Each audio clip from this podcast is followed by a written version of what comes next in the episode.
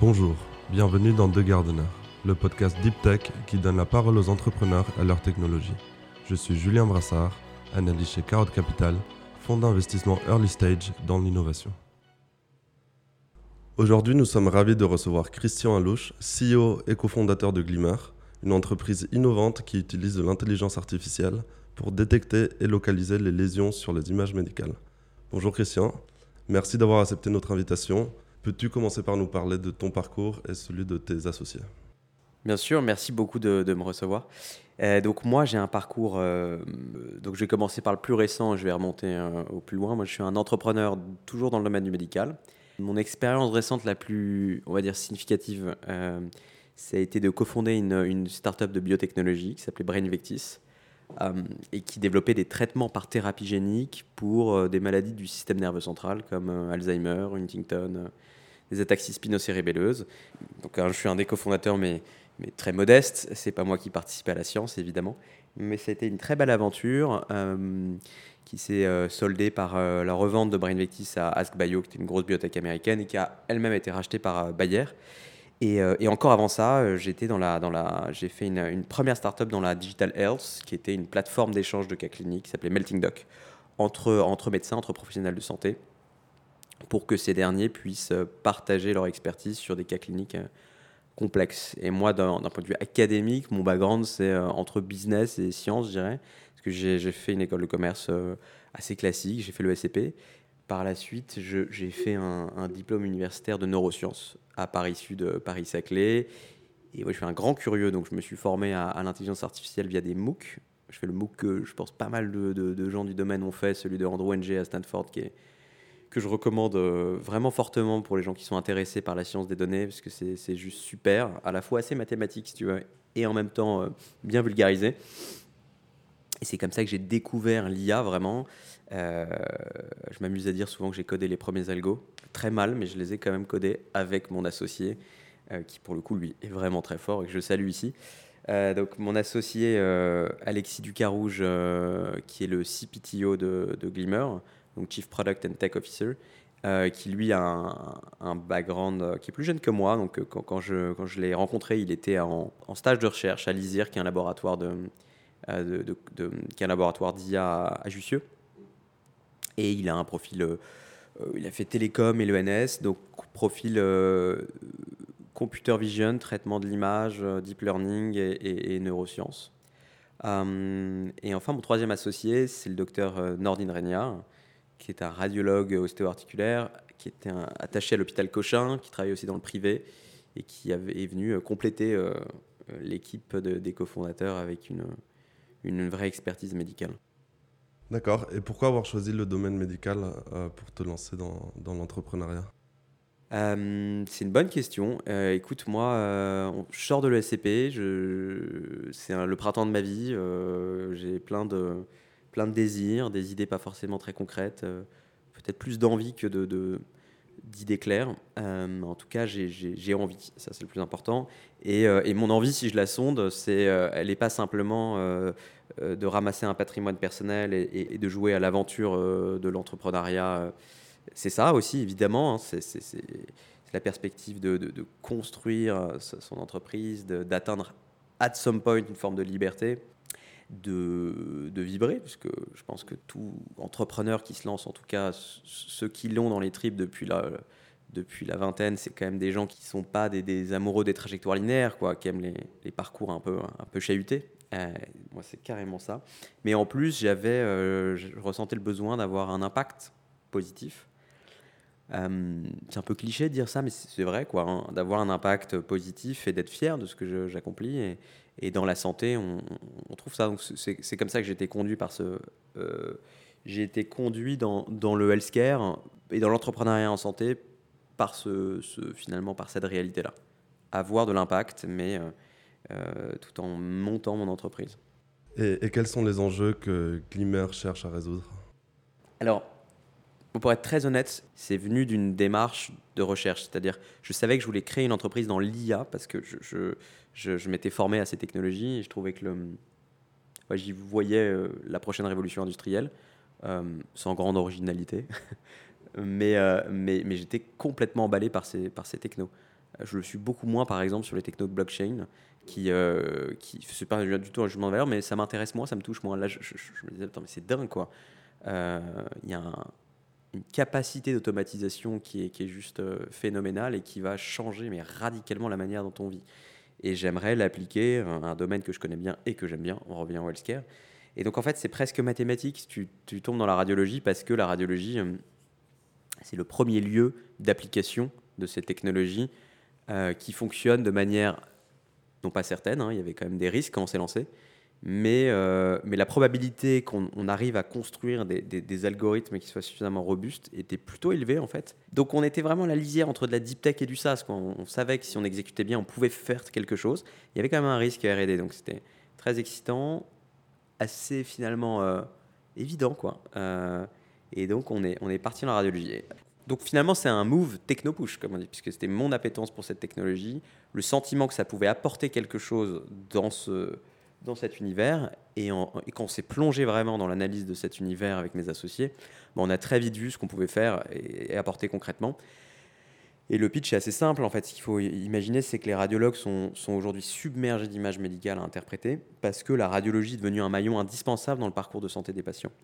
Donc avant, la clinique était n'était pas exclusive, mais, était beaucoup plus importante hein, dans, le, dans le parcours de santé des patients. Aujourd'hui, la clinique est un élément et qu'on cherche toujours à baquer avec, euh, avec des examens complémentaires, euh, dont l'imagerie. L'imagerie, c'est devenu tellement puissant que c'est utilisé vraiment, vraiment euh, de manière quasi systématique. le problème, c'est que le nombre de radiologues, lui, est flat. donc aujourd'hui, il y a un écart croissant entre la demande pour la radiologie et la capacité d'interprétation du système de santé. Euh, et cet écart croissant, il a des conséquences euh, réelles et délétères, hein, des, erreurs de diagnostic euh, qui sont qui sont qui sont pas non significatives. on sait qu'un radiologue peut manquer un nodule sur deux sur un radio de thorax, c'est un examen qui est difficile. On n'a pas beaucoup de temps pour les interpréter, mais, mais voilà, on est, on est loin de, de situation idéale pour, pour le patient et pour le radiologue non plus d'ailleurs. Et en plus, c'est une profession qui est particulièrement exposée au risque de burn-out. ça, c'est quelque chose qui fait sourire parce que on se dit, mais d'où sort cette data? Mais en fait, c'est réel. Un, média américain qui s'appelle Medscape et qui, euh, chaque année, produit un baromètre de, euh, de la satisfaction au travail euh, des professionnels de santé aux États-Unis. Et 47% des radiologues américains se déclarent, enfin, déclarent avoir déjà ressenti des, syndromes de burn-out. Le mot est posé, c'est des médecins, donc ils savent de quoi ils parlent. Donc voilà, on a d'un côté des erreurs de diagnostic, de l'autre une profession médicale qui est, qui est vraiment sous pression, des pertes de chance du coup pour le patient hein, à cause de ces erreurs diagnostiques, mais pas que, à cause aussi du fait que finalement euh, c'est compliqué dans beaucoup de villes d'avoir un rendez-vous pour une IRM dans la journée, alors que parfois dans des filières de soins en co, on, aurait besoin d'avoir accès au diagnostic d'imagerie le plus rapidement possible. Et donc on s'est dit, attends, là il y a quelque chose à faire. quoi. Il y a vraiment quelque chose à faire, c'est apporter de l'IA pour, euh, euh, pour accompagner les radiologues dans la lecture de ces examens et les rendre plus précis et plus rapides. Donc finalement, la vision, elle est très simple, très straightforward. L'exécution est compliquée, mais la vision est très straightforward. C'est de construire des produits d'IA qui, sur chaque verticale métier du radiologue, leur amènent euh, cette plus-value-là, diagnostic et d'efficience. Et j'irai même plus loin, en fait, ça voilà, c'est le premier chapitre, c'est comment on accompagne les radiologues dans le, le, schéma actuel. Mais je pense que même l'IA va créer un nouveau marché, une nouvelle demande. C'est-à-dire que moi, je suis convaincu que, que demain, euh, un monde où le healthcare fonctionne de manière optimale, c'est un monde dans lequel on, aura tous euh, des examens de, de, routine, donc des examens non irradiants, hein, donc je crois beaucoup à l'IRM pour ça, euh, dans le cadre de la médecine prédictive. Donc voilà, à partir peut-être de nos 30 ans, on aura chaque année une IRM de routine, avec cette idée que plus on les prend tôt, mieux c'est pour le système de santé et le patient.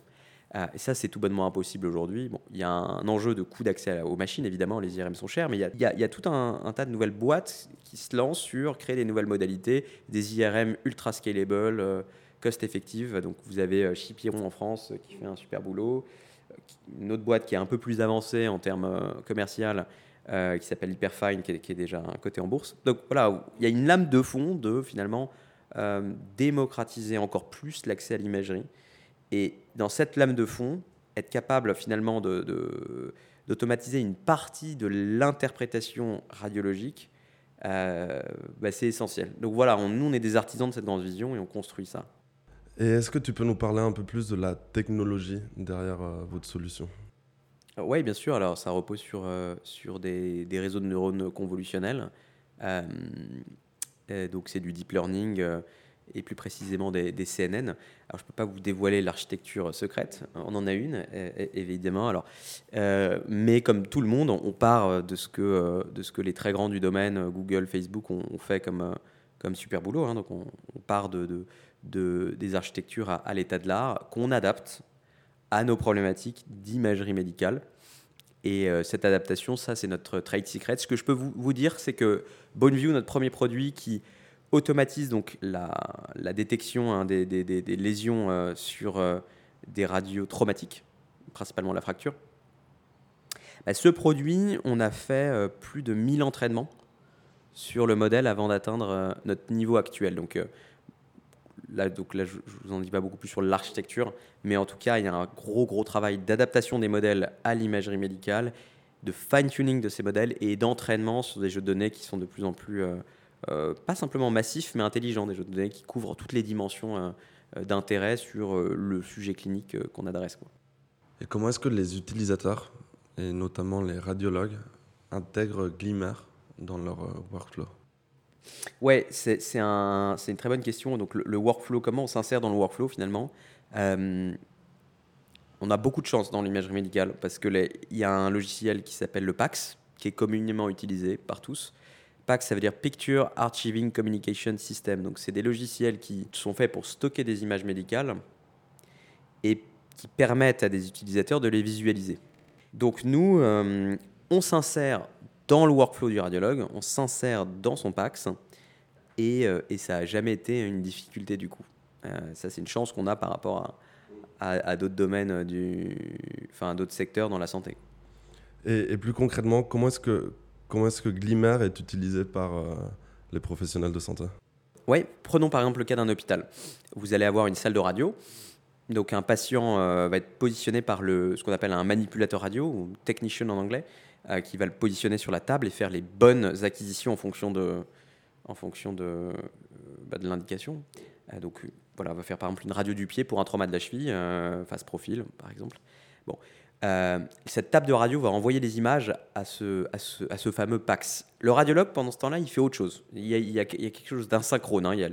Il, est en train de faire peut-être une échographie ou de lire un, autre examen d'imagerie.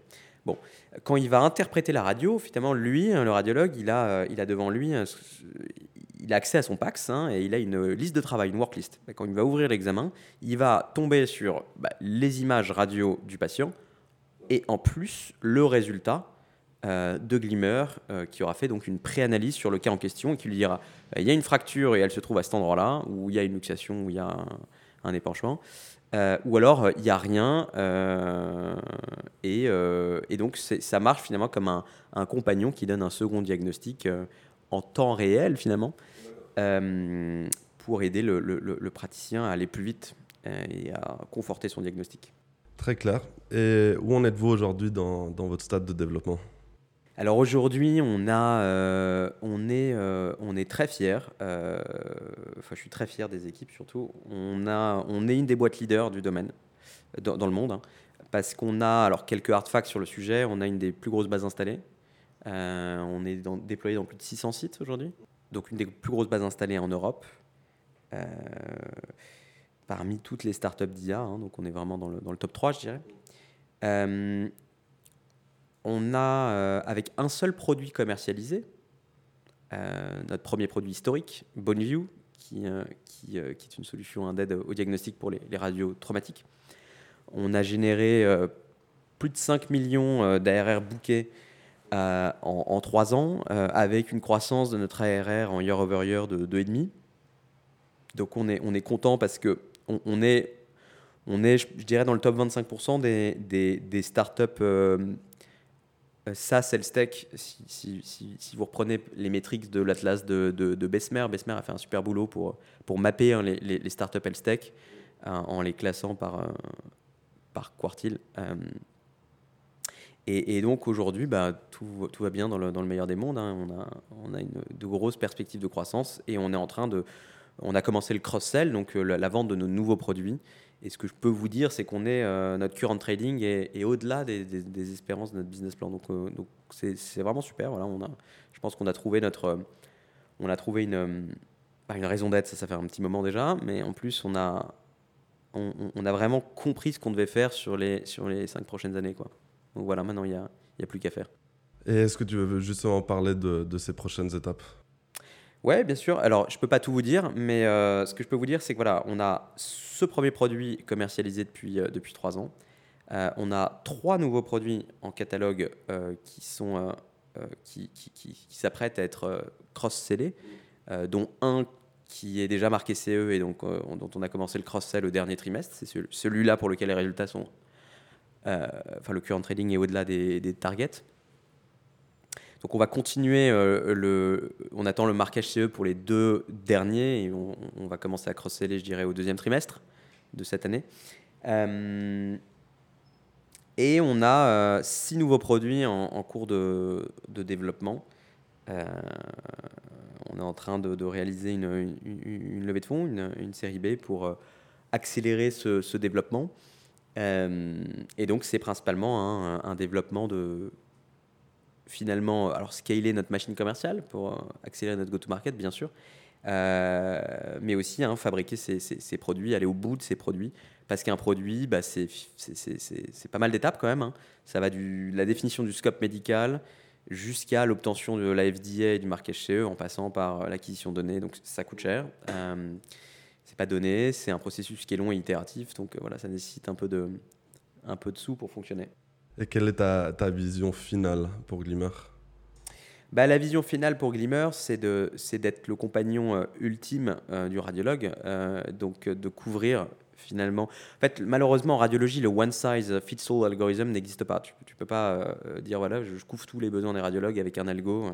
Non, ça marche pas. Donc, euh, donc en fait, euh, on est en train de construire des produits les uns à la suite des autres. Peut-être qu'à un moment, ces produits, donc quand je dis un produit, ça va être une solution pour la traumatologie, une solution pour la radiothorax. et ben, peut-être qu'à un moment, ces produits deviendront les features d'un unique produit qui s'appelle DAI Companion, quoi, l'IA compagnon du radiologue. Et c'est ce qu'on essaie de construire. Ça va prendre du temps, mais, c'est ça la vision finale. D'accord. Euh, tu es entrepreneur depuis 2015. Selon toi, quel a été le plus grand obstacle que tu as dû euh, franchir? C'est une bonne question. Euh, écoute, c'est dur de commencer. enfin, le plus, gros le plus gros obstacle, je dirais que c'était l'argent pour moi. Euh, j'avais pas beaucoup d'argent. Euh, enfin, j'ai la chance de venir d'une famille euh, non pas aisée, mais, mais, mais, mais, mais qui n'a pas plus de, gros problèmes financiers. Mais je pouvais pas reposer sur l'argent de, de, papa-maman. quoi. et, et un jugement de valeur, hein, j'aurais adoré. j'aurais adoré. Parce que quand on a un projet très clair en tête et qu'on a le désir ardent d'y aller, franchement, euh, bah, si, vos parents peuvent vous, soutenir, il bah, faut qu'ils vous soutiennent. Quoi, hein. je, moi, voilà, moi, c'est mon avis très perso.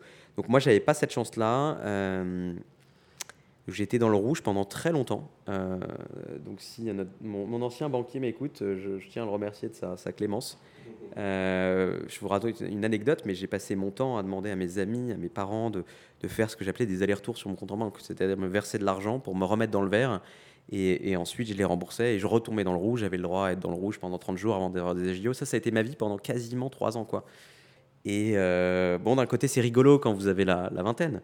C'est rigolo, c'est fatigant, c'est un peu usant. Euh, mais j'avais tellement envie euh, d'être entrepreneur, en fait. J'avais tellement envie de, de, de, suivre ma vision, de continuer mes recherches, de développer mes projets, que de toute façon, j'aurais toujours trouvé une manière de faire. Mais je pense que ça, ça a été quand même un, obstacle euh, compliqué.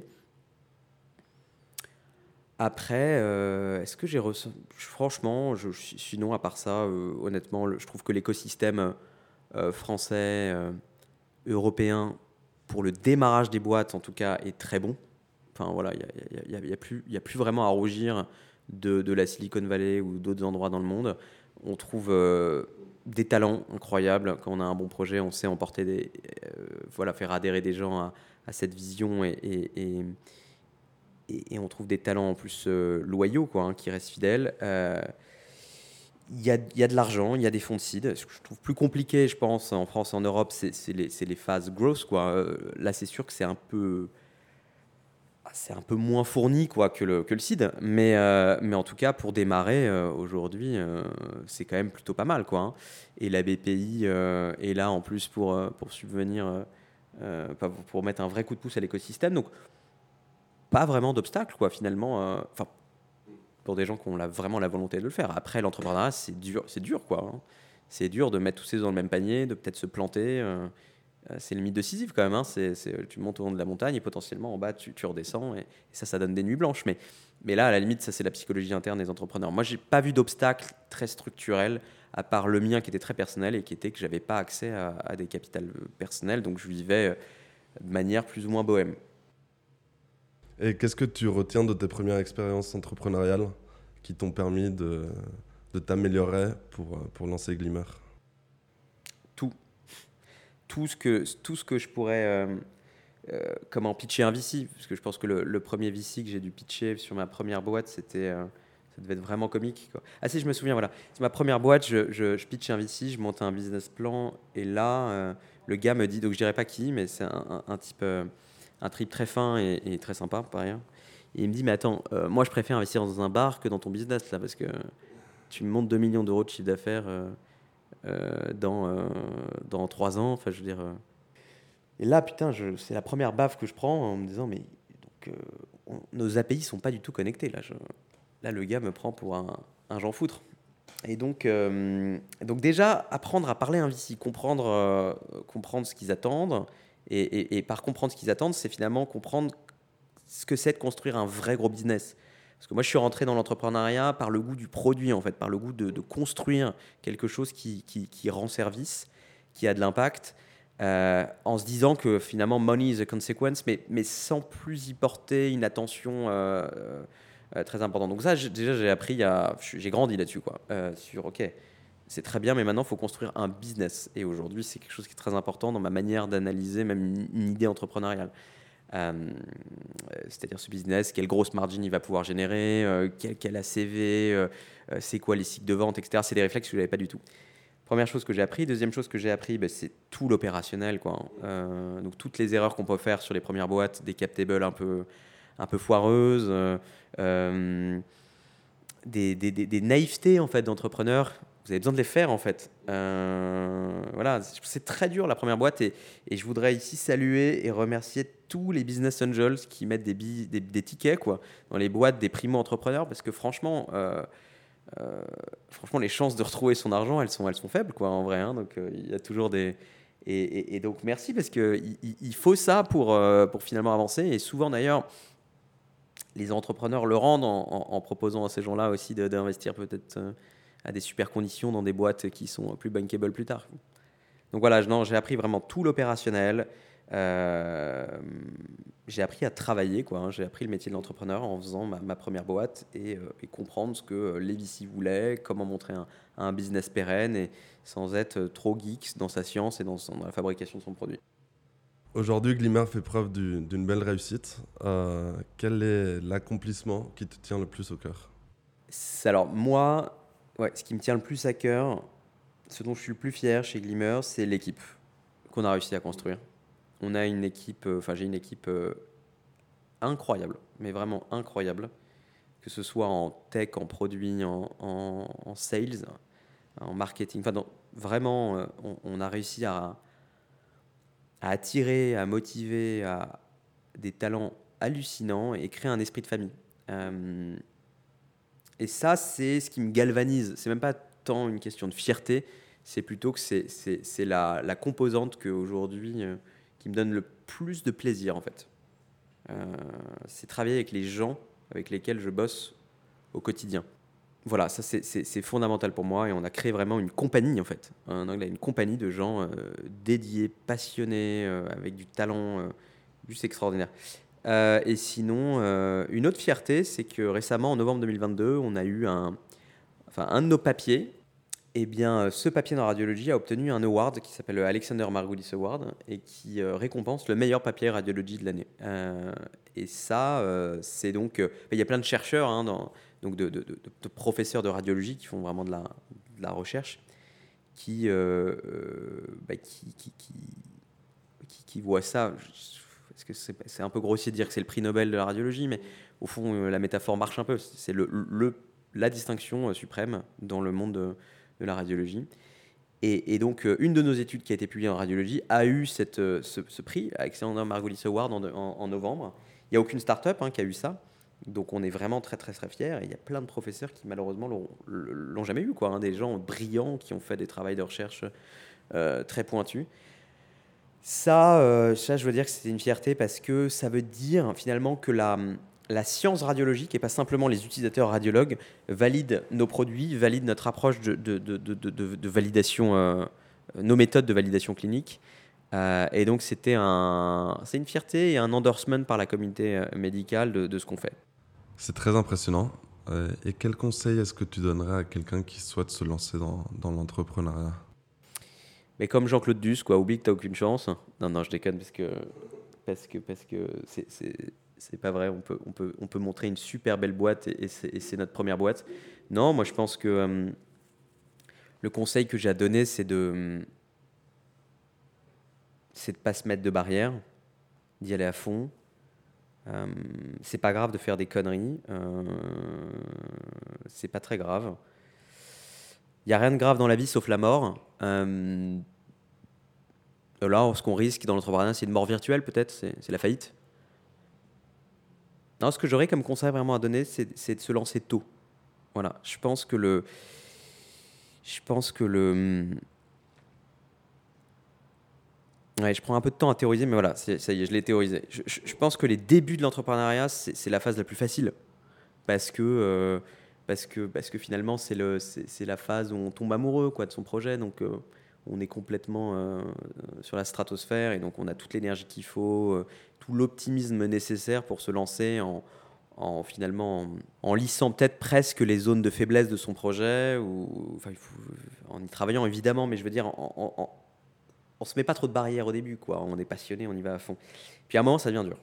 Forcément, un moment où ça devient dur. Le moment où vous avez plus beaucoup de cash sur le compte en banque et vous demandez si euh, vous avez vraiment votre product market fit, euh, c'est quoi un product market fit, ça, toutes ces questions philosophiques qui vous, qui vous hantent la nuit. Hein. Moi, je, je, pense qu'on ne parle pas assez de l'hygiène mentale des entrepreneurs, mais moi, à titre personnel, par exemple, je pense qu'une nuit sur trois, elle est quasiment blanche. Pas, blanche, mais à 5 heures du mat, euh, ça tourne très, très vite dans ma tête et, je me pose 10 000 questions. Et, je ne sais pas si d'ailleurs c'est super, parce que en fait, je ne sais pas si je résous beaucoup de problèmes la nuit. Je devrais peut-être changer de méthode, me lever, aller prendre un thé et, euh, me poser au tableau pour, euh, vraiment mettre à contribution ce moment. Mais ce que je veux dire, c'est que c'est dur. À un moment, c'est vraiment dur mentalement, c'est épuisant. Gérer sa psychologie, c'est dur. Il euh, faut être résilient, faut se battre, faut, faut garder la pêche, alors que bah forcément, le, l'excitation des débuts tombe un peu et la réalité opérationnelle et la crainte quand même hein, d'emmener euh, une équipe de 40-50 personnes dans le mur ben, augmente, quoi. même quand ça se passe bien, je veux dire, parce que ça peut s'arrêter du jour au lendemain. Donc voilà, ce que je veux dire par là, c'est que les débuts, c'est facile. C'est plutôt facile. Et puis plus ça avance, plus c'est dur, quoi. Et, je dirais que quand on est jeune, euh, on a quand même une tendance à, à, ne pas voir l'après, euh, tu vois, à voir que l'avant. Et c'est très bien. Euh, donc c'est plus facile de se lancer jeune quand on est un peu plus âgé. déjà, on a des potes qui ont été entrepreneurs, on, est un peu plus averse au risque. on pense plus à cette deuxième phase. Donc je pense que c'est beaucoup plus dur de se lancer dans l'entrepreneuriat à, à, 40 ans, quoi, même à 35 ans qu'à 24, 25. moi, moi, j'encourage les, les, jeunes. Euh, voilà, je les encourage à se lancer. Et si, et si vous avez envie de vous lancer et que vous n'avez pas d'idées, ça, à la limite, c'est pas grave. Les idées, ça, peut se trouver. Hein. Je, veux dire, je pense qu'il y a des super trucs comme Entrepreneur First où, euh, où il y a plein de super incubateurs où si. Euh, si vous allez traîner votre, votre museau, vous allez sûrement trouver un cofondateur, une idée. Et, voilà, le plus important, c'est cette volonté d'aller déplacer des montagnes qui est, qui est clé. Quoi. Voilà. Donc lancez-vous tôt. Et moi, je pense que c'est une bêtise de se dire euh, Attends, je vais aller faire un peu de VC, je vais aller faire un peu de ci, un peu de ça pour apprendre. Enfin, c'est une bêtise. Ça marche pour des gens, évidemment. Hein, de toute façon, il n'y a pas de règle euh, qui marche à, 100%. Mais moi, je pense quand même qu'il y a une règle générale qui est que plus on attend avant de se lancer, euh, plus le saut dans l'inconnu est, compliqué. Ça, c'est mon, point de vue. Euh, donc il faut, euh, y aller le plus tôt possible parce que c'est un métier. C'est un métier comme un autre, entrepreneur. Donc c'est pas un métier comme un autre d'ailleurs, c'est un métier différent d'un autre. Mais je veux dire, c'est un métier. Et comme tout métier, ben, plus tôt on commence, euh, meilleur on se porte. Quoi, hein. Voilà. Merci pour ce partage d'expérience et de nous avoir partagé ta, vision. Nous te souhaitons euh, tout le succès pour la suite.